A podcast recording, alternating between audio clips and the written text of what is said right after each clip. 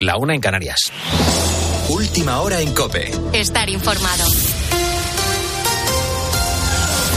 Estamos pendientes de que se confirme el acuerdo de gobierno en Aragón. Gonzalo Zavalla, buenas noches. Buenas noches, Charlie. A 20 días para que expire el plazo antes de una repetición electoral en Aragón, PP y Vox han cerrado un acuerdo que da entrada al partido de Santiago Abascal en el gobierno.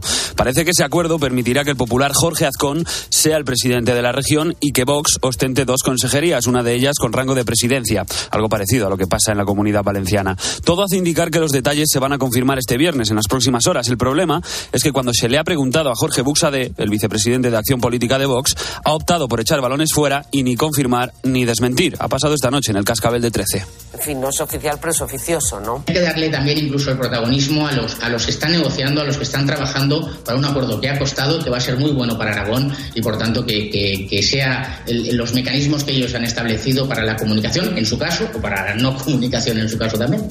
A pesar de que Buxade no quiere levantar la liebre, todo hace indicar que ese acuerdo se va a hacer oficial este viernes. El segundo titular llega desde Ceuta. El popular Juan Jesús Vivas ha intentado desatascar las negociaciones ofreciendo un gran acuerdo al PSOE y al partido local Movimiento por la Dignidad y la Ciudadanía. Pero los socialistas han dado un portazo a este posible acuerdo con el argumento de que en estos momentos no pueden cerrar ningún pacto con el PP de Fijo. La otra noticia de la noche tiene que ver con Donald Trump y con el Tribunal Federal del Distrito de Columbia. El expresidente de Estados Unidos ha llegado a Washington para la lectura de cargos y se ha declarado, lógicamente, no culpable de lo que se le imputa. La justicia le ha dejado en libertad y ya ha fijado fecha para la próxima vista. Pablo Fernández, buenas noches. ¿Qué tal, Gonzalo? Buenas noches. La próxima vista será el lunes 28 de agosto.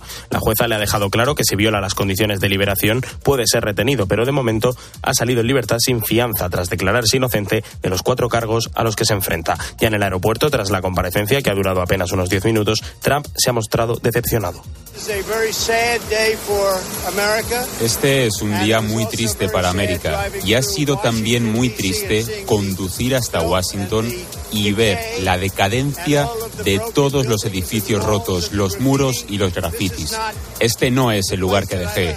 Es muy triste verlo también ha denunciado que esto es una persecución contra él. Te recuerdo que además de por estas causas, también está imputado por el presunto pago de un soborno a una actriz de cine porno y también se enfrenta a 39 cargos por los documentos clasificados encontrados en su mansión. Pero no dejamos Estados Unidos porque el Departamento de Justicia de ese país ha informado este jueves de que dos miembros del personal de la Marina estadounidense en el estado de California han sido detenidos por transmitir información militar confidencial a China a cambio de varios pagos. Además, esta noche hemos conocido que se ha producido un tiroteo en la ciudad de Oakland, el segundo tiroteo en dos semanas. Al parecer el incidente se ha saldado con dos personas ingresadas en el hospital, ambas en estado crítico, tras recibir disparos en la cabeza y el abdomen. Según el sargento inspector que se ha hecho cargo del caso, un grupo de personas se ha enzarzado en una riña y ha sido cuando un hombre ha sacado un arma y ha efectuado varios disparos. Ojo porque España juega allí este fin de semana contra Suiza. Parece un hecho aislado, pero esperemos que la cosa esté más calmada para entonces. Con la fuerza de ABC. Cope, estar informado. Y mientras Sánchez sigue de vacaciones en Marruecos, sus fontaneros van marcando ya el terreno. Hoy Félix Bolaños le ha dicho a los independentistas que está muy bien pedir la independencia, la amnistía o una rebaja fiscal, pero que ellos también deben ceder en algo.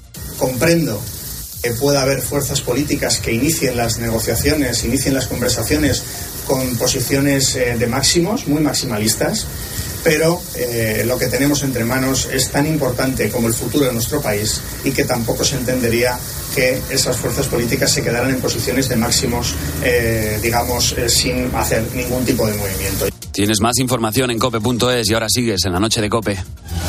Cope, estar informado. La noche. Beatriz Pérez Otín. Cope, estar informado. A esta hora de la madrugada quiero que conozcas a alguien muy especial. Se llama Mateo Rey, es de Vigo, tiene siete años y su pasión es el ajedrez. Hola, porque es mi deporte favorito. Me gusta mucho y porque me gusta hacerlo bien.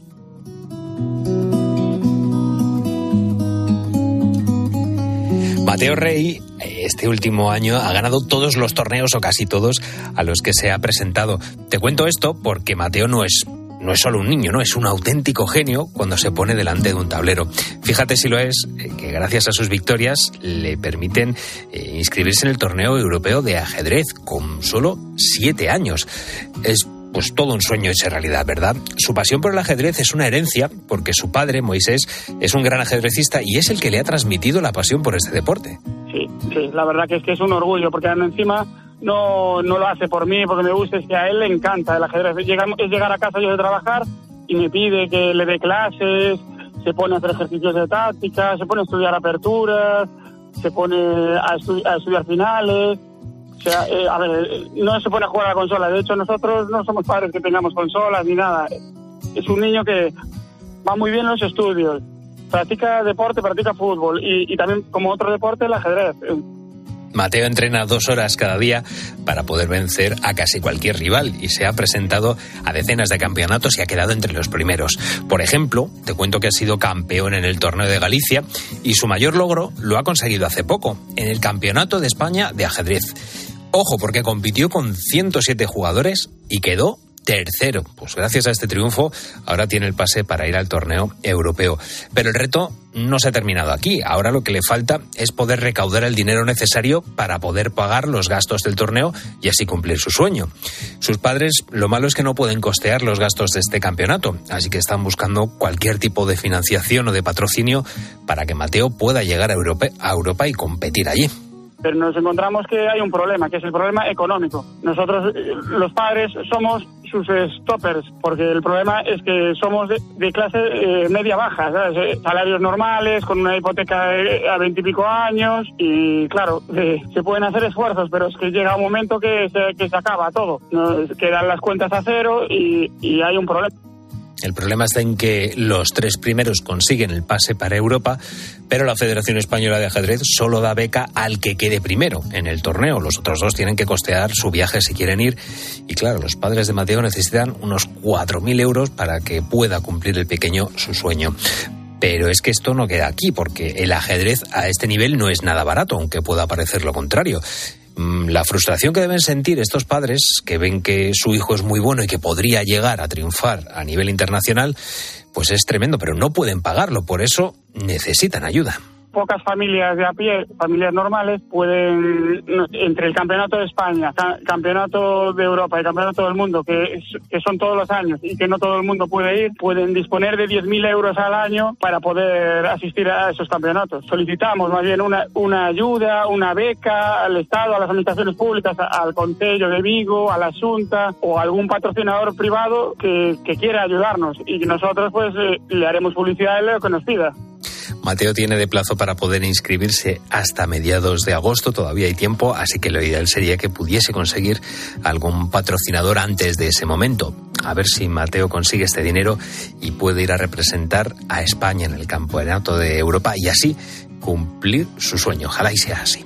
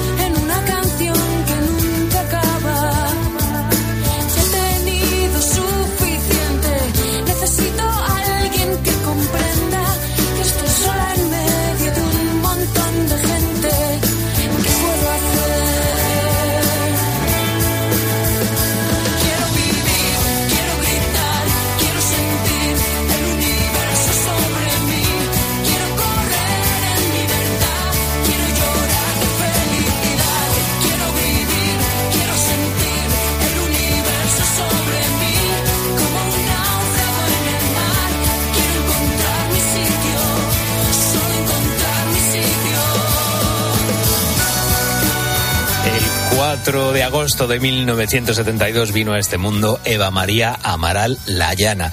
La cantante zaragozana hoy cumple 51 años y fíjate, la compositora junto con Juan Aguirre, pues ya sabes que revolucionaron la escena pop rock de nuestro país con su disco Estrella de Mar el año 2002. Esto fue cuatro años después de su debut musical.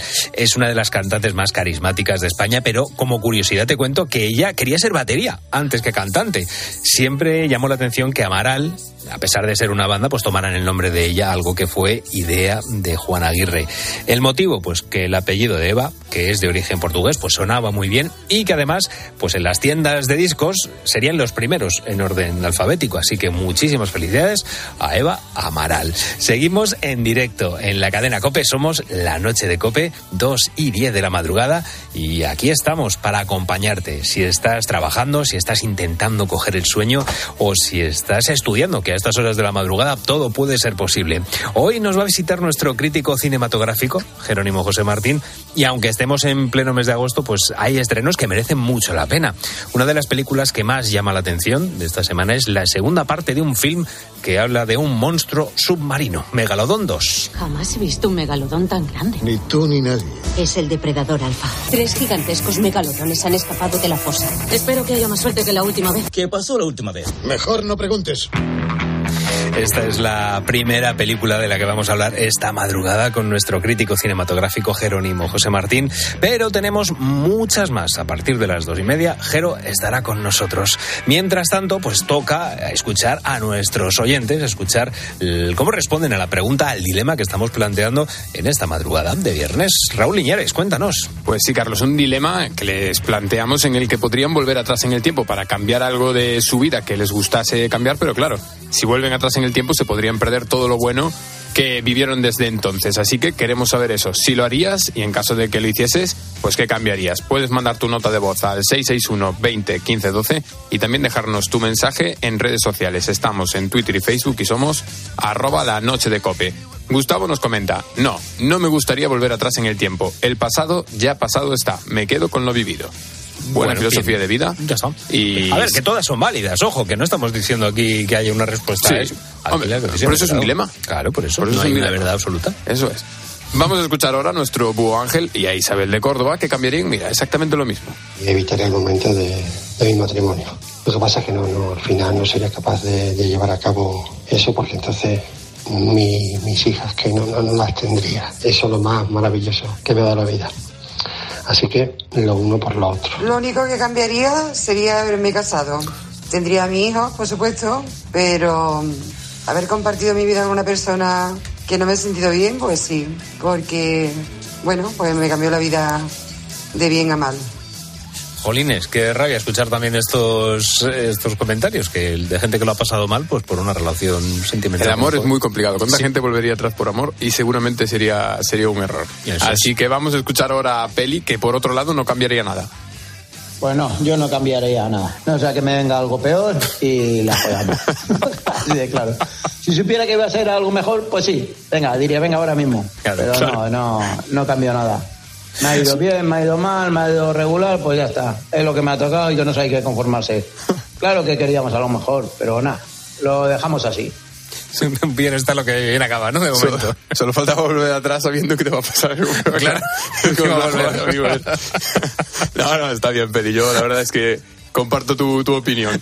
Y ahora vamos a, a leer a José Antonio de Huelva que nos decía, solo cambiaría algunas cosas del pasado. Me gustaría volver a recuperar a mis padres y a mis abuelos. Lo demás no me importa. Así que bueno, eh, claro, es que volver a ver a esos seres queridos que, que ya se han ido, pues la verdad es algo que, que todos querríamos. Y tampoco cambiaría nada Rosa de Barcelona, que no quiere arriesgarse a vivir una nueva vida. Pues no, no cambiaría. Me quedo como estoy, porque ir a la aventura no es lo mío. Y yo que sé las cosas como me irían cambiándolo todo, no. Estoy viviendo en el siglo XXI como estamos ahora. Mm, Claro, pero ¿sería sabiendo las cosas que sabemos ahora? No. Sería volver a ciegas, ¿no? Sería volver a ciegas, eso es. Este, este momento no me gusta lo que pasó. Bueno, pues volvemos a ese momento, lo hacemos de otra forma para que igual pase como si que- querías que hubiese pasado. Y tenemos Pero a partir de ahí es vida nueva. A jugar. Claro. Vale, vale. Eso es. Bien, bien, perfecto, perfecto. Bueno, pues, pues es buen dilema el que tenemos esta, esta madrugada. Es muy difícil, a mí me parece muy difícil. Es complicadito. Así que nada, queremos seguir recibiendo vuestros mensajes, vuestras notas de voz al 661 20 15 12 y también queremos leer vuestros comentarios en nuestras redes sociales. Estamos en Facebook y Twitter y somos arroba la noche de cope. Una mentira dice dos y dice cien, se inventa mil, dice un millón.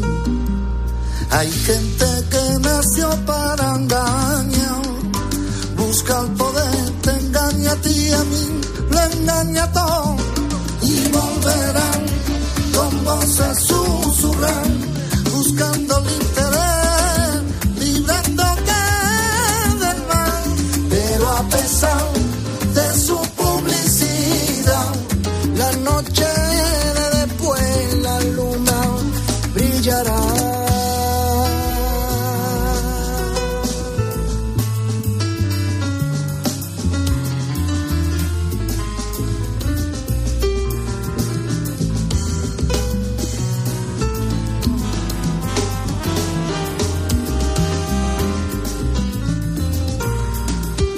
La noche. Beatriz Pérez Otín. Cope. Estar informado. La palabra burro o asno siempre se ha utilizado como un insulto para referirse a personas maleducadas, a personas que son brutas o que entienden poco, ¿verdad? Y yo me pregunto qué habrán hecho estos animales para que les hayamos puesto esta etiqueta de poco espabilados, ¿no? Porque es que además han sido fundamentales para el transporte de las personas y han sido una herramienta más en el campo. ¿Por qué les tratamos así de mal?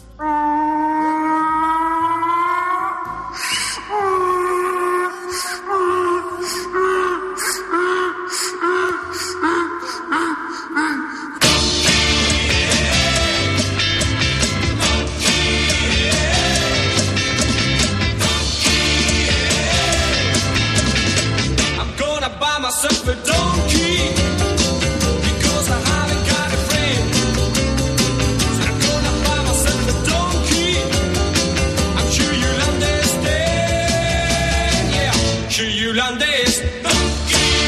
en este momento de la madrugada nos vamos a ir hasta Rute, Córdoba, porque allí, por suerte, ocurre todo lo contrario. Allí los burros son tratados con muchísimo cariño, con muchísimo respeto y lo mejor que le puede pasar a uno es nacer allí. ¿Por qué te digo esto? Porque allí se encuentra la Asociación de Defensa del Burro, ADEBO, donde se le brindan todo tipo de cuidados. Ojo que hasta escucha música, sí, sí, como lo oyes, música. En las cuadras levantadas por la asociación en una zona de pinares del Parque Natural de las Sierras Conviven hoy un centenar de asnos, además de otros animales. Pascual Rovira, o el Caballero de Rute, como le llaman, es el presidente de esta asociación, cuida y defiende a este animal porque, como él dice, pues ha intentado que el, bu- que el burro sea un emblema de la paz. Y ojo, porque además colabora con la cadena COPE, con César Lumbreras en Agropopular por las mañanas. Pascual Rovira, buenas noches, bienvenido a la noche de COPE. Buenas noches. Eh, Pascual, te quiero preguntar una cosa. ¿Qué nos pasa con el, con el burro? ¿Por qué tenemos siempre, por qué tiene ese estigma? ¿Qué, qué, qué nos ha hecho el burro a nosotros? Bueno, eh, los humanos sin fundamento científico hemos denigrado oh, con este animal, quizás por los fabulistas mm, franceses, por la mala reputación de leyenda que estos animales han llevado en la literatura, alguna literatura, ¿no?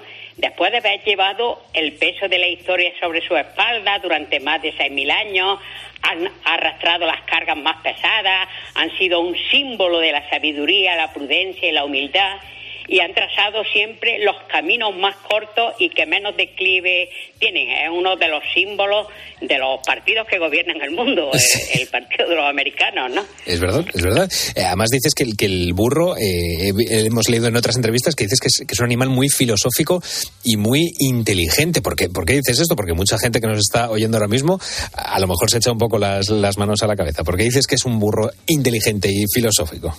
Bueno, yo creo que es uno de los animales más perfectos que ha dado la naturaleza.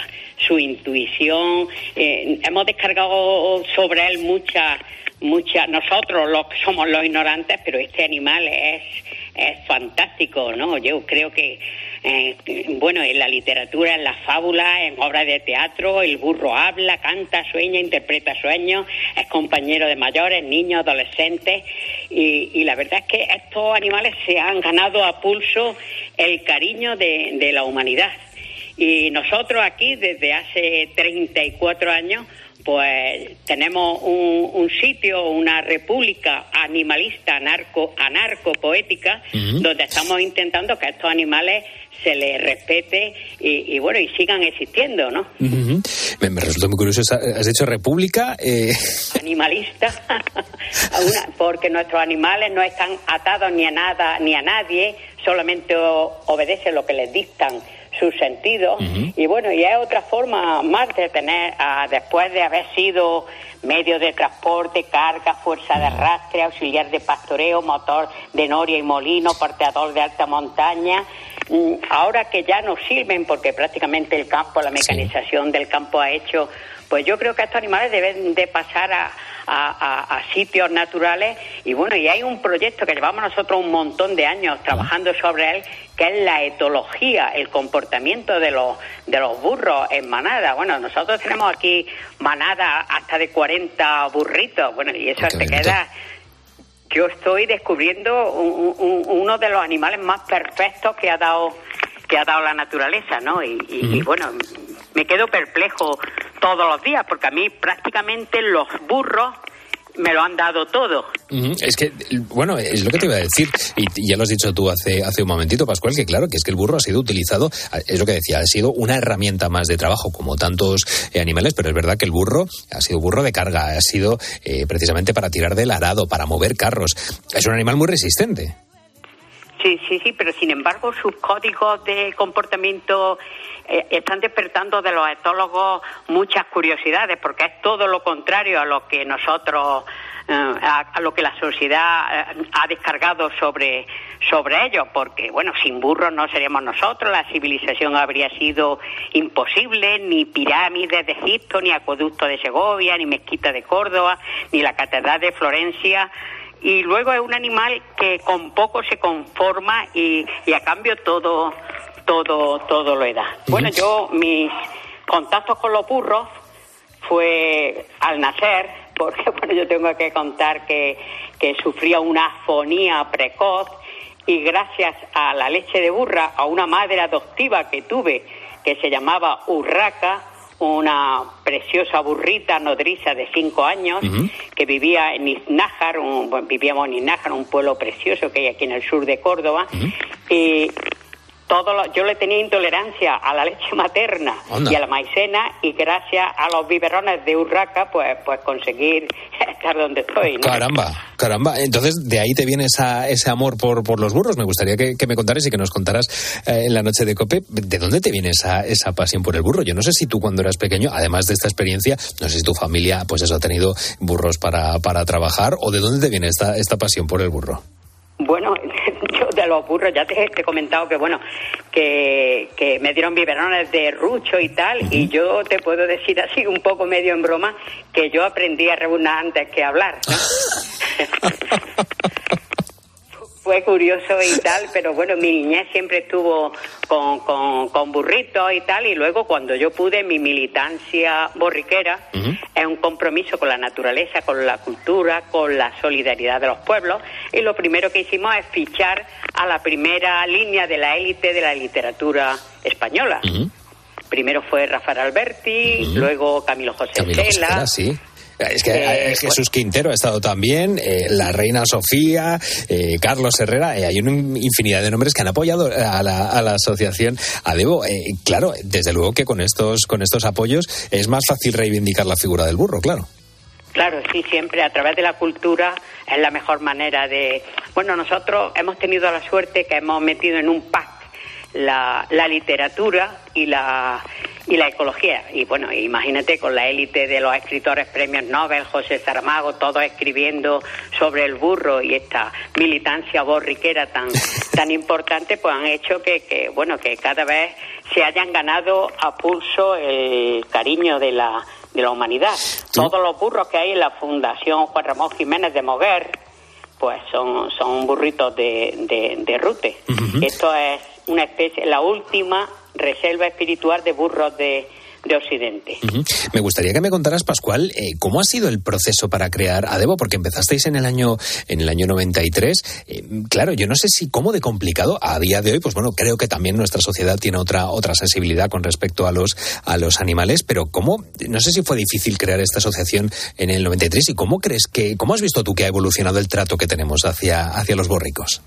Hombre, la verdad es que aquí en Rute ha sido todo, yo prefiero mejor, yo no creo en las asociaciones ni en, yo, ni en las siglas mucho, yo prefiero mejor que 100 personas tengan un burro que no una persona tenga 100, 100 burritos, pero claro, si un escritor como, como Cela o como Antonio Gala o como José Sarmago le, le- se, se hace fotografía, se interesa por los burros, pues la sociedad que siempre buscamos un reflejo en, en- en la gente más eh, conocida y tal o más brillante, pues eso siempre siempre ayuda, ¿no?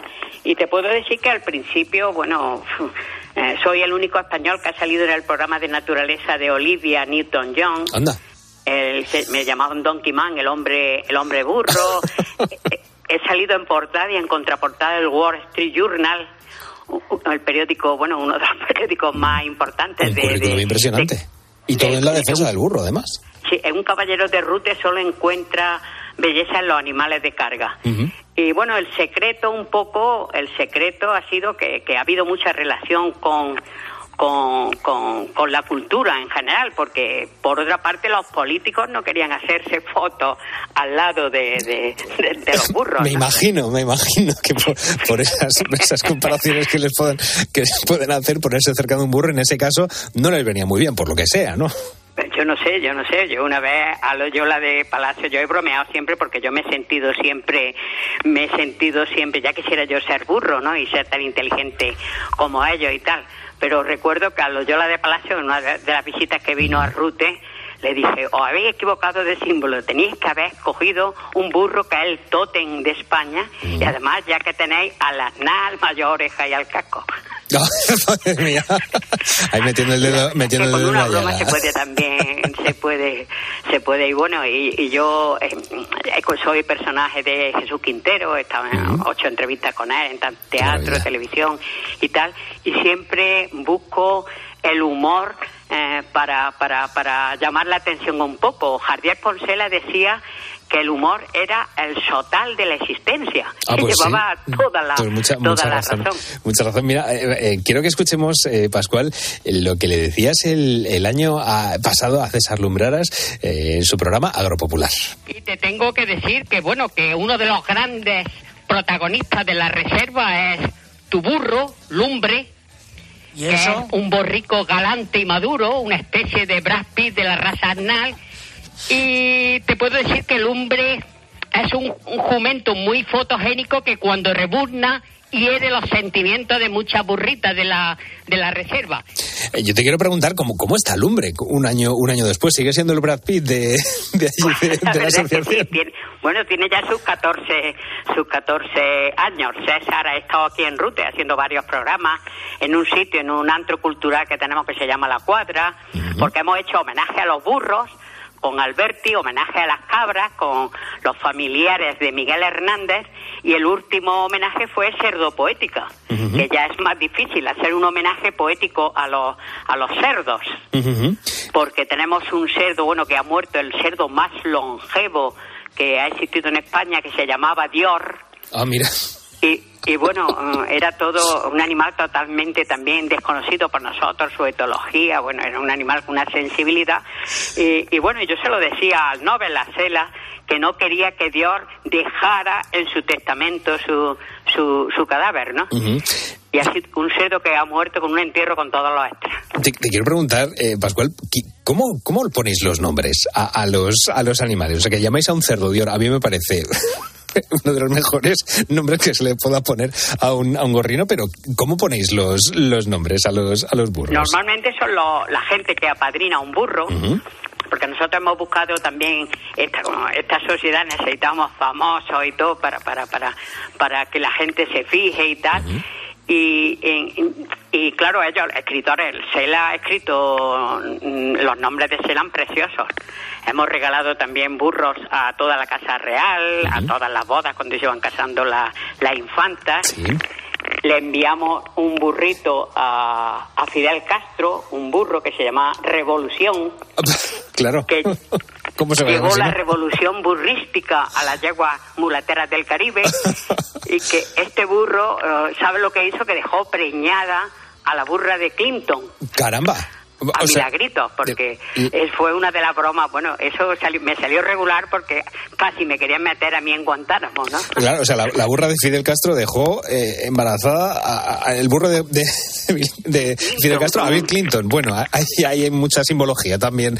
eh, que- que burro no- con un nacimiento, un burro sin complejos, con genes castristas revolucionarios. Bueno, Ay. cuando Gila- Martín Prieto escribió un artículo en El Mundo, porque los columnistas, tanto Raúl del Pozo, bueno, un montón de escritores, le han dedicado columnas también un poco a nuestras travesuras diplomáticas, en la historia, un poco así de nuestro de, de nuestro burrito, y decía, cuando se entere Hillary, Hillary, Hillary Sí. el habitante lista de la Casa Blanca, nos van a aplicar la ley Hell Barton a España también, cuando se entere que va un pollino con genes castristas revolucionarios. ¿no? Ahí a Estados Unidos. Te quiero hacer las dos últimas preguntas, porque has estado hablando de que el hombre eh, duró, eh, tiene 14 años. ¿Cuánto tiempo puede vivir un burro? Y también, ¿cuánto cuesta un, un burro? No sé, hablabas tú de, de donaciones, yo no sé si se pueden eh, comprar directamente los burros, pero te hago esas preguntas. ¿Cuánto dura? eh, ¿Cuánto tiempo la- dura un burro? no hemos, hemos intentado que los burros no se vendan y no, no hacer de todo esto un, negocio. un, un negocio, ¿no? Imagínate, aquí en Rute no se han... Y claro, estuvimos en Europa para que se gestionaran ayudas. Nosotros lo que hemos pretendido siempre con dos congresos internacionales es que se declare especie protegida, no un objeto de subvención, porque estos animales han formado parte de nuestra historia, cultura, paisaje. Y, y, y bueno y, todo y bueno y la verdad es que hay que hacer un esfuerzo, eh, hay que protegerlo, con- merecen compartir legislación protectora con el lince como el águila real, el buite leonado y todos estos animales, ¿no? Porque es que eh, lo, lo han sido todo. Y claro, a no ser un animal que ahora se le saque ningún tipo de rendimiento, ¿me entiendes? Un animal de consumo, cualquier otro animal da la carne, la leche y tal, pero el burro pues tiene que ser declarado de, de, de otra forma y así lo, lo decía Sela y, y todos los grandes escritores que se han acercado por, por Rute y congresos internacionales, se han hecho eh, muchas cosas aquí en nuestro, en nuestro pueblo. ¿Y cuántos años puede vivir un burro, Pascual? Un burro, según el sitio que esté, por ejemplo, en, en el Cairo duran 14, 15 años. Aquí eh, la edad media en España está en torno a los 20, 25, pero nosotros tenemos aquí burros que, que, bueno, tienen 33 años y no tienen cuentas de, de morirse. Fíjate, el de, el de Carlos Herrera se llama Fósforo, Ajá, claro, por ¿cómo los fósforos de su programa Claro. y tal. Y, y bueno, y ya no es tan Latin Lovers como el de Lumbreras, ¿no? Pero ¿Y- y bueno, el animal vive, vive, vive, puede vivir todavía ocho años más, porque claro, el, el problema del burro es el trabajo. El trabajo muchas veces, yo he pensado, yo he leído el libro este del derecho a la pereza y los burros tienen derecho a la pereza también. Hombre que sí, hombre que sí, pues larga vida al burro, lo decimos desde aquí, desde la noche de COPE. Nos ha encantado eso de la República Animalista Anarcopoética y esa militancia borriquera que tiene Pascual Rovira. Ya sabes, si pasas por Córdoba en estas vacaciones, eh, pasa por, por Rute porque allí está ese, ese paraíso, ese paraíso de los, de los asnos. Eh, Pascual Rovira, muchísimas gracias por contarnos esta experiencia y oye, que sigas eh, pues protegiendo esa vida del burro durante muchos años. Un abrazo a todos. Yo espero algún día que veáis aquí en el Serengeti ruteño lo que, lo que, la que tiene liada nuestros rebunadores celestiales. Pues ahí, ahí iremos dentro de poquito, ya te lo digo yo. Muchísimas gracias, Pascual. Un abrazo. Un fuerte abrazo.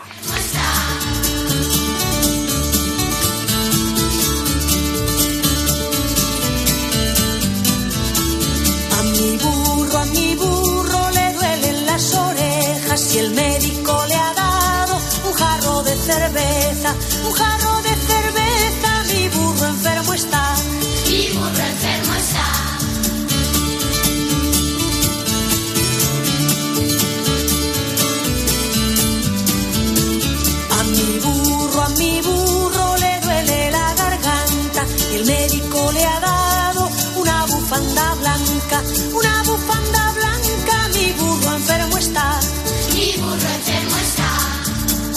La noche. Beatriz Pérez Otín. Cope. Estar informado.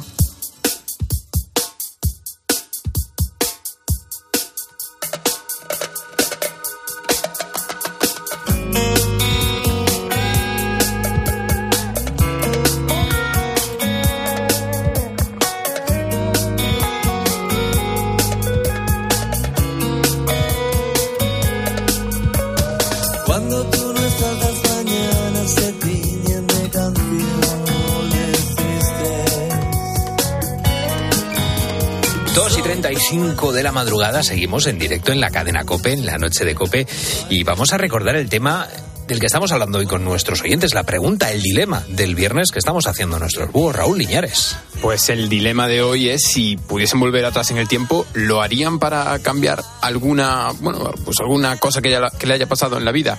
Y en el caso de que lo hicieran, ¿qué sería lo que cambiarían? Pueden mandar su nota de voz al 661 20 15 12 y también dejarnos su mensaje en redes sociales, en arroba la noche de cope, tanto en Twitter como en Facebook. Y nos dice Raúl de Argentina, yo cambiaría muchísimas cosas si volviese atrás, pero no lo haría, porque también pienso en los placeres y afectos que he tenido en esta vida, así que, así como podría ser mejor también, podría haber sido peor, así que elijo quedarme con esta. Y ahora escuchamos a Montserrat, que ella cambiaría lo siguiente de su vida. Cambiaría el poder disfrutar más de mis hijos. Me ha tocado en la época de que los abuelos nos han tenido que ayudar mucho y me gustaría haber disfrutado mucho más de mis hijos de lo que he disfrutado. Aunque he disfrutado bastante, pero sí me gustaría, sí me gustaría cambiarlo. Y además nos estaba escuchando en directo. Esto es una. Me hace mucha ilusión Es escuchar, verdad, es verdad. escuchar el programa de, de fondo. Y bueno, eh, puede que fuese por trabajo a lo mejor, que, que no pudiese estar tanto con, con ellos, pero al final es así la vida también. Y, y ellos estoy seguro de que sabrán agradecer que al final por el trabajo, pues mira, han llegado a donde han llegado. Sí. Así que nada, estos han sido los mensajes de los oyentes en este tramo de oyentes y pueden seguir mandando su nota de voz al 661 20 15 12 y dejarnos sus comentarios y mensajes en nuestras redes sociales. En Facebook y Twitter somos arroba la noche de cope.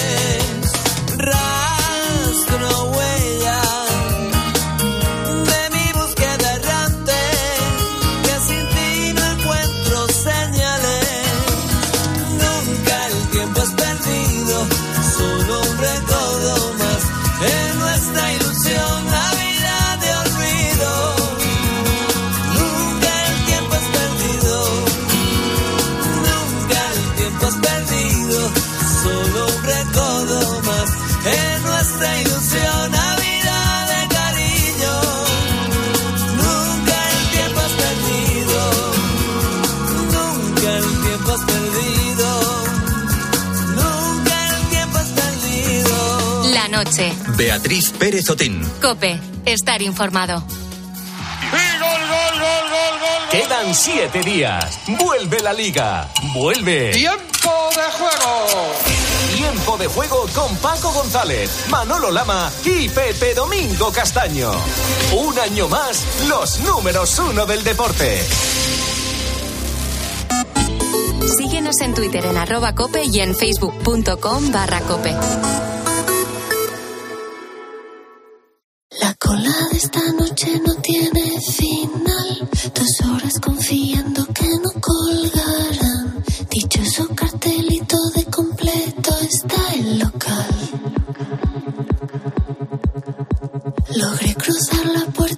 euritos.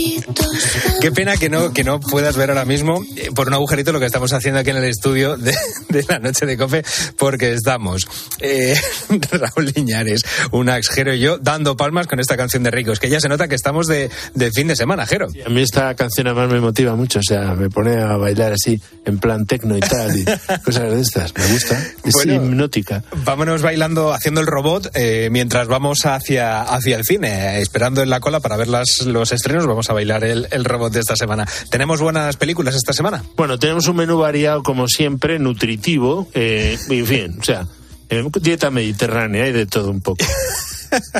no te veo muy convencido. ¿eh? No, hombre, que estamos en mitad de agosto ya. ¿Qué casi- podemos esperar, no? Claro, o sea, que ¿qué vas a esperar? Ya verás cómo empezamos fuerte. Además, más fuerte que te voy a colocar yo después. ya Bueno, pues, pues vamos a empezar metiéndonos en el agua. Vamos a eh, vamos a eh, hablar del estreno de Megalodón, que es una película de ciencia ficción que explica cómo un equipo de investigación inicia una misión para explorar las profundidades del océano. Melaga- Jamás he Megalodón. visto un megalodón tan grande. Ni tú ni nadie. Es el depredador alfa. Tres gigantescos megalodones han escapado de la fosa. Espero que haya más suerte que la última vez. ¿Qué pasó la última vez? Mejor no preguntes. Yo he visto. Uy, qué, qué- qué banda sonora tan chula. Ah, Claro. claro, Hart. Barracuda. Claro, claro, claro. es uno de los temas que sale Yo he en la visto película. carteles de, de esta película ya por las marquesinas de, de los autobuses aquí en Madrid. Y, y no sé por qué me ha venido Sarnado a la, a la cabeza. No sé si es de Sí. este tipo de películas de, de bichos super monstruosos con Claro, un, como con la anterior. guion. Ten en cuenta que está en Megalodón 2, La Fosa. Entonces, es interesante porque hasta dentro de tres o cuatro horas, hasta las seis en punto de la mañana, no puedo hacer la crítica de la película. Vaya. ¿Qué te parece? O sea, me han hecho Bueno. firmar un embargo. La, la vi ayer, eh, o sea, un día antes de que se estrene, y no puedo hablar de ella hasta las seis de la madrugada del día en que se estrena. Es absurdo. Entonces, bueno, voy a hacer una no crítica de Megalodón 2, la fuera, porque es muy fácil. Tú ves el tráiler, ¿no? Sí. Ya hemos puesto ahí que es más grande que el Megalodón anterior. Ajá. Hay uno más grande. Vale. Hay tres que se han escapado. Tres, sembrando el terror en las playas. Basta ver el tráiler. ¿no? Hay un chino por ahí. ¿Por qué? Porque ahora la coproducción es con China y uno de los que van con Jason está tan pegando truños al, a los megalodones es chino. Hay más bichos, ya aviso. Vale. Porque también se ve ahí en la en el tráiler, ¿no? Eh, digo, lo que, que hay producción china es fácil porque está en la, en la ficha técnica. En la ficha técnica está puesto también que sale el español Sergio Pérez Mencheta. Hombre. Sabiendo cómo es y sin saber si sale o no sale en el, en el tráiler, ha puesto a que va a ser el malo. Quien vaya a verla, hombre, quien vaya a ver Megalodón 2 La Fosa, supongo que ha visto ya la anterior y le gusta, o bien no, no es un tío adicto al arte y ensayo, porque ya sabe que va a ser una película de buen reparto, o sea, y con y ya se sabe, no, sal tú, yo me entrego y tal, pues lo típico, o sea, eh, ¿qué vas a esperar de Jason Statham, que es un tío estupendo, yo me lo paso muy bien. Lo sorprendente es que la ha dirigido Ben Betley, que es un británico más bien radical, que hizo Kill List, eh, Turistas, High Rise, que no le pega nada a hacer Megalodon 2, ¿Qué tal lo he hecho? Hasta las seis no lo puedo decir, pero bueno, eh, si me pregunta usted es mejor que el anterior, digo sí, eso sí que puedo decirlo, yo Ah, creo, claro, claro. porque eso no es una crítica, me ha gustado más que el anterior a mí. Y luego hay un arranque potente que ya han mostrado como clip en muchos sitios y es ah, cómo surgen los megalodones. Entonces es divertido, empiezan con la mosca, que es comida por la libélula, la libélula por el lagarto, el lagarto, en fin.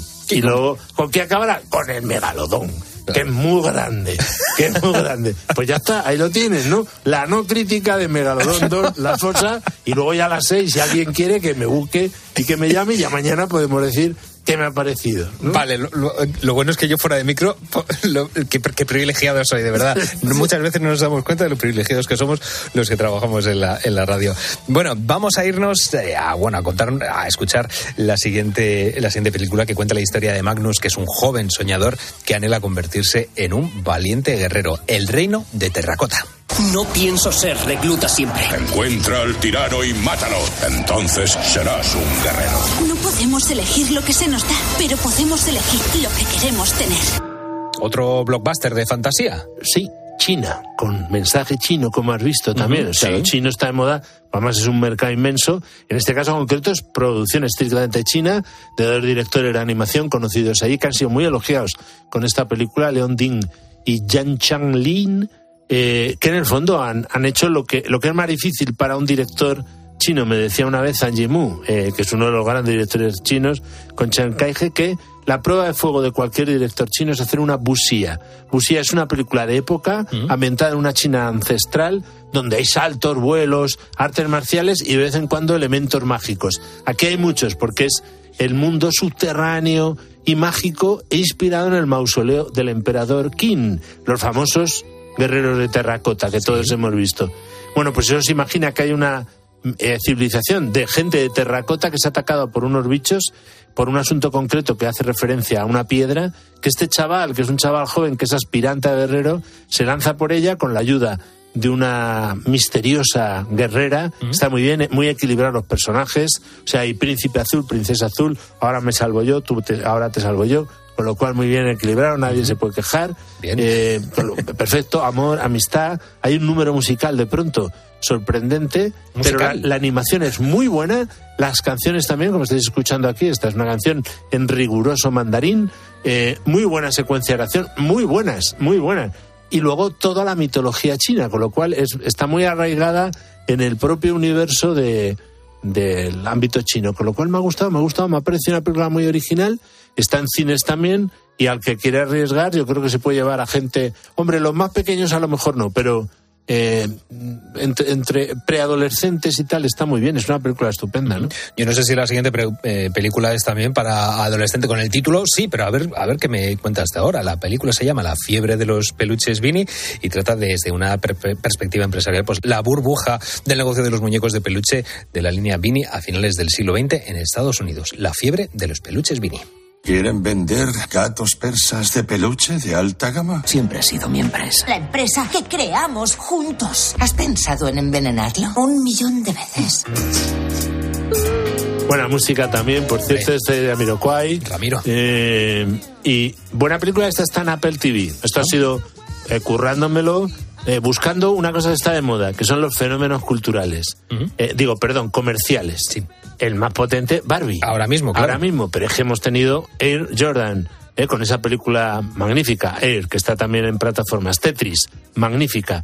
Todo este tipo de fenómenos, que este es el menos universal, porque me parece que el fenómeno fue sobre todo en Estados Unidos, que se pusieron de moda. Lego, las películas también de Lego. Esto es de Lego y todo esto. que se meten Claro, en el pues cine. aquí es, son estos peluches que son deben ser magníficos porque le quitan mucho, entonces son apretables y tal. Entonces fue una- un verdadero fenómeno que como vino se fue, detrás estaba un tipo muy singular llamado Ty Warner, que aquí le dejan bastante mal porque se olvida de las tres mujeres de su vida que fueron claves, una que, era su cosocia, que la interpreta muy bien Elis- Eli- Elizabeth Banks, él es Zach Galifianakis, Vaya. eh, que es un, un cómico muy divertido, eh, y luego las otras son Sarah Snook, Geraldine Wishnafan, que fue su segunda mujer, y las dos niñas que tenía, y el tipo era un tipo peculiar, o sea, con un egoísmo y acabó mal, y ella es bien. Es, es en ese sentido una película feminista lógico, porque la directora es su primera película, eh, es Christine Gore.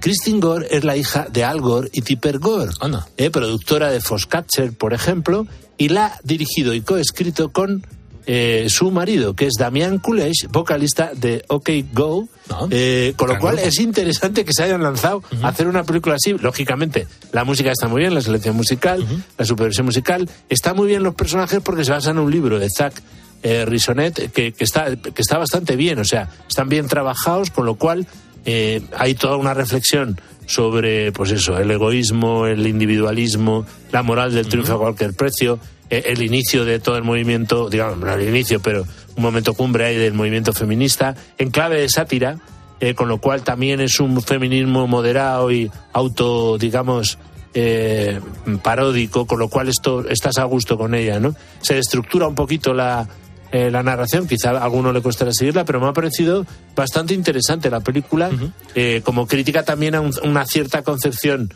digamos, del capitalismo que a esta chica, claro, le, le tira, ¿no? Pero no es para niños y para no, no, adolescentes. no, no. Aunque hable para, adolescentes quizás sí, Ah, bueno. pero para niños no. Eh, para adolescentes sí, porque to- toca temas bastante interesantes.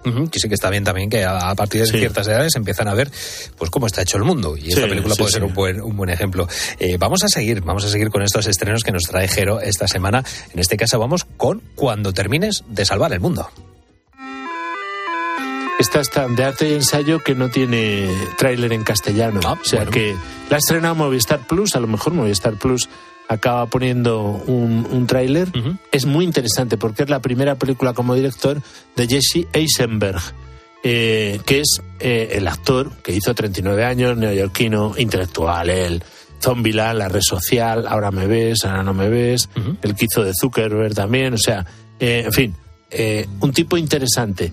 ¿Que, ¿Qué ha hecho? Yo creo que contar su vida, me da la impresión, porque eh, es neoyorquino, no me extrañaría que sus padres, como los del protagonista, fuesen, eh, que es al que estamos escuchando, que es una interpretación de Ziki Katz, eh, cantar regular, porque este es, este es el actor que se ha hecho popular, es uno de los actores que se ha hecho popular con Stranger Things. Y entonces un chaval que está mm, tiene 20.000 seguidores en la red porque canta canciones y tiene seguidores de todo el mundo y vive prácticamente dentro de su habitación. Sus padres son súper intelectuales, el padre lee, la madre atiende un dispensario donde acogen a mm, gente con necesidades y es muy interesante el conflicto porque ella que es hipersensible desde el punto de vista social, ella es Julia Moore, por cierto, eh, atiende más a esas personas que a su propio hijo. Y el hijo es muy infantil, el hijo está muy solo y el hijo está intentando tirar en los tejos a una chica que se ha metido en política y el tío no tiene ni idea porque es mucho menos maduro que ella. Muy interesante tema, porque este es un gran problema de, de muchos adolescentes, que sus padres no les escuchan, no les hacen caso. Por favor, padres, hablar con ellos de todo. Hablar con ellos de Internet, por supuesto, del móvil, de lo que ven, de lo que no ven, de qué les interesa, porque hay unas soledades infantiles brutales y juveniles. Y aquí está muy bien reflejado por Jesse Eisenberg, que no me extrañaría que él mismo lo hubiese sufrido. Claro, porque va en esta línea, ¿no? Como estabas O sea diciendo, que, es- no sé si será autobiográfica, pero bueno, que No cuenta. lo sé, puede no que sé seguro, pero tiene toda la pinta, conociéndola a él, y toda la crítica hasta el postureo intelectualoide me ha, me ha gustado. Ujú. Bueno, vamos con una película, eh, no sé si podemos llamarla bélica, pero es, eh, bueno, habla de la muerte de Aisa, es una joven oficial de origen argelino en la Academia Militar Francesa. La polémica surge cuando el ejército se niega a asumir la responsabilidad y en este caso hablamos de una cuestión de honor. Está claro que la muerte de Eisa era evitable. Fue un rito de iniciación, una tradición de la academia que salió mal. Vamos a tratarlo como un homicidio involuntario. Todos son responsables de la muerte de Isa. No sé si un es rito más- de honor. Es, es una película de cine social muy Thriller, interesante. thriller puede Bueno, un poquito, más, más que thriller, es melodrama familiar, porque el problema es que efectivamente este chaval, que es un chaval de origen argelino, eh, su familia también lo es, claro, pues muere en un rito de iniciación. eh, pues que no se sabe muy bien quién es el culpable, más bien sus compañeros. ¿Ha habido racismo? No ha habido, ahí entra ese componente.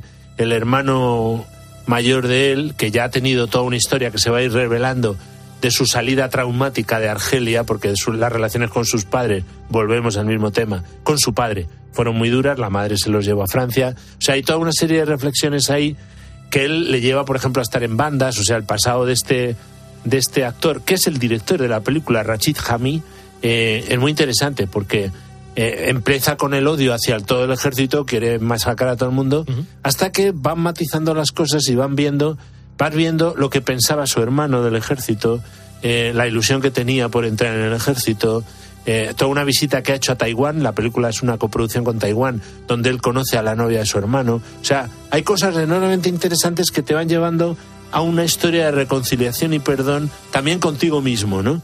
Y entonces eh, ahí tiene un papel relevante la religión. La religión musulmana, por supuesto, pero también la católica. Porque de pronto el, el, mm, director de la academia es un católico practicante que no le gustan mucho los ritos estos y que se da cuenta de lo que ha pasado e intenta ayudar. Entonces, la relación con ellos es de, una, de un enriquecimiento mutuo enorme.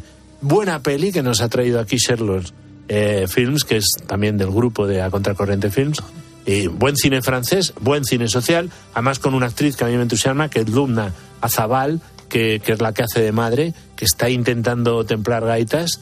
Es densita, es un poquito larga quizá, pero muy buen melodrama social. ¿Es la que más te ha gustado quizá de esta semana? Eh, pues probablemente, probablemente sí. Sí, sí, sí, sí. Mira, antes estábamos hablando de Megalodon 2, vamos a hablar de la segunda entrega de otra serie. Yo no sé esta, si esta segunda parte te, te gustará o no. El Colegio de los Animales Mágicos 2. Algunos aún seguís esperando vuestra mascota mágica. Vuestra paciencia va a ser recompensada. No siempre puedes hacerte invisible y huir de todo. ¿Qué te ha parecido esta película? Pues mira, me ha gustado, aunque es un poco infantil, o sea, es más para chavales, se basan en unas novelas de Margita Ware, ya este director es Ben Utterwald, que es especialista en cine familiar, hizo Tos Eleven y Las Hermanas Mágicas, Eh, o sea, hay un buen material de partida porque refleja de nuevo las, las problemáticas, eh, las desventuras afectivas de muchos adolescentes. Y aquí ellos se ayudan mutuamente, es un colegio en el que solo dos profesores saben y los chavales saben que tienen mascotas mágicas que les ayudan, lo cual te dice un poco de cómo les ayudan más las mascotas que los padres. Es muy interesante. Eh, y luego entre ellos empieza a haber primeros amores, rencores, hembras alfa que luchan entre ellas. eh, hay ya más hembras alfa que machos alfa en estas películas. Y es muy interesante porque muestra la fragilidad de muchos adolescentes esa apertura de lo mágico, un poco como Harry Potter. O sea que recordemos que Harry Potter empieza con una orfandad. ¿eh? Con lo cual, buena película, interesante, que es alemana, o sea, le falta un hervor y tal, y un poquito de chispa en el humor y tal. Pero bueno, está bien, es un buen producto, desde luego. Vamos con el mercadillo. ¿Qué dos películas te Bueno, han yo gustado? citaría, porque en fin, te- van a tener muchos de, de Perdidos al Río. Ha habido de Perdidos a Río, de Janeiro. Eh, pues es una imitación hispana de Resacón en Las Vegas. Ahí lo dejo, no da para más, ¿no? Algún día nos lo contaremos todo. No está mal como planteamiento, pero acaba siendo un culebrón en la República Democrática Alemana que a mí me agotó. Y luego, toda, Todas Somos Jen es un, un panfleto abortista, es una además con una visión del- de la masculinidad absolutamente demoledora. O sea, a mí me parece una película absolutamente ideológica, manipuladora y bastante tosca, ¿no? Y esto es lo que yo destacaría del mercadillo, porque lo demás... eh, hay Apaches en filming, bueno, que es muy violenta, es una visión de, del París de 1900 enormemente sórdida, tiene su puntito. Y luego una película polaca que no he visto que se llama Trapalmas, es una película de acción con una venganza, pero es cine polaco, ahí te arriesgas. Sí, efectivamente. Lo que no nos arriesgamos es, como siempre, con las películas que ponemos en 13. En este caso, esta semana, el sábado, vamos a ver La venganza del conde de Montecristo. Bueno, muy buena película de Kevin Reynolds, eh, con Jim Caviezel, el Cristo de, de la Pasión de Cristo, en una muy buena adaptación de la novela de Alejandro Dumas, muy clásica, o sea que eh, la echamos al mediodía, pero en fin, empezamos el fin de semana o- hoy mismo con El hombre tranquilo de John Ford, obra maestra a las diez y media de la noche, John Wayne, Maureen O'Hara, después, además de La venganza del conde de Montecristo, mañana La fuerza del valor, que es una buena película también con, con Jim Caviezel de Paul Feig, y luego Doctor West, una comedia divertida con Terence Hill y Ornella Muti, típica italianada de Star Western, es divertida. En Viva el Cine Español, eh, el, marín, el Marino de los Puños de Oro, esa tiene buen reparto porque está ahí el, el boxeador Pedro, Eso, Carrasco. Pedro Carrasco. Y luego Botón de Ancla, que es un clásico de Ramón Torrado con Antonio Casal y Jorge Mistral. Y acabamos con dos de Stallone, Alto o Mi Madre Dispara, ligerita y tal, para echarse unas risas.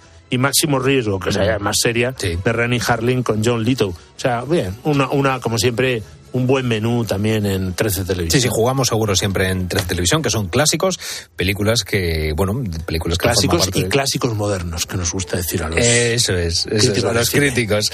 Pues como siempre, Jero, una semana más, gracias por traernos todo este cine. Ya sabemos que el cine eh, en verano tiene que seguir vivo y que es un refugio climático maravilloso. Así que todo el mundo al cine y el que quiera quedarse en casa, a ver, 13 Televisión. Jero, gracias. Gracias a ti. Un abrazo.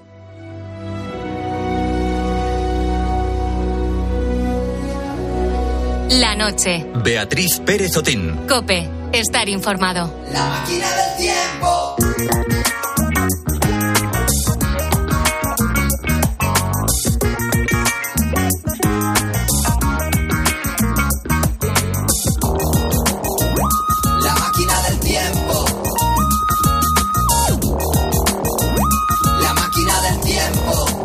Mientras le decimos a Jero adiós con la manita, eh, le decimos hola a Raúl Liñares que nos va a contar eh, qué están decidiendo los buitos esta madrugada con el dilema que tiene que ver pues con esta canción de Macaco que en un ratito vamos a recordar la entrevista que hicimos con él y que habla de la máquina del tiempo, Raúl Liñares. Pues sí, porque les estábamos preguntando precisamente si pudiesen volver atrás en el tiempo a cambiar algo, si lo harían y también queríamos saber pues qué sería eso que, que cambiarían. Nos pueden mandar su nota de voz al 661 20 15 12 o dejarnos su mensaje en redes sociales en arroba la noche de cope.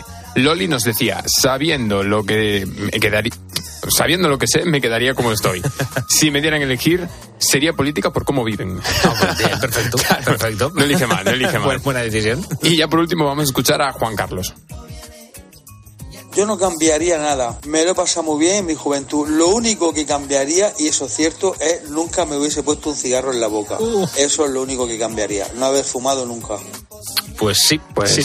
Tiene su razón. Tiene, tiene su razón. Si, si fuma todavía, está a tiempo de dejarlo, ¿eh? que, que para eso siempre hay tiempo. Bueno, nos dice que ahora lleva una vida sanísima, así Ah, que entendemos que, que quizás lo, lo habrá dejado ya y por eso sabe lo que hay. Un éxito. Así que nada, pueden seguir mandando los oyentes su nota de voz al 661 20 15 12 y también escribirnos en nuestras redes sociales. Estamos en Facebook y Twitter y somos arroba la noche de cope.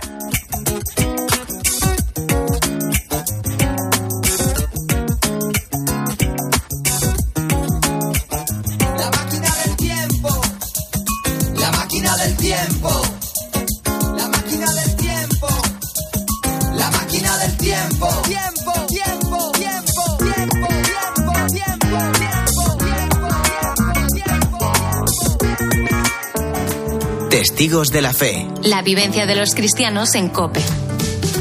Joaquín Tamarit, nuevo presidente de Vida Ascendente. Yo creo que el mayor en esta eh, en estos años de vida que tiene tan activos y tan tan yo creo que el, el mayor lo que hace primero cuando tiene ese tiempo libre es pensar en su vida y reconciliarse consigo mismo.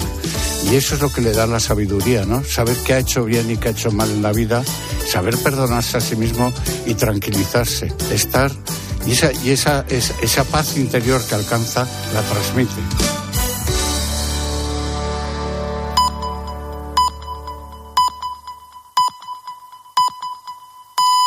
Son las 3